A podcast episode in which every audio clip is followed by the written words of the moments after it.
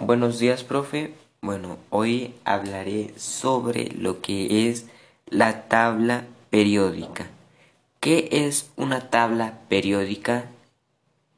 Bueno, la tabla periódica o tabla periódica de los elementos es, una, es un registro organizado sobre los elementos químicos y también según su número de átomos y también sus características y bueno, también la tabla periódica funciona como una, herramienta fundamental para el estudio de la química, pues permite identificar de manera coherente y fácil las diferencias y similitudes entre los elementos químicos.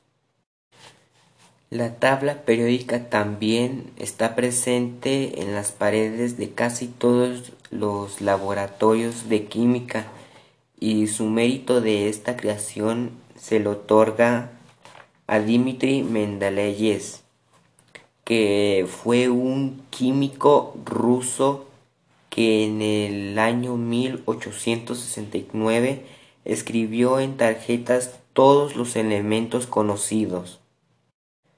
Actualmente la tabla periódica se compone de 118 elementos distribuidos en 7 filas horizontales llamadas periodos y 18 columnas verticales conocidas como periodos y como grupos.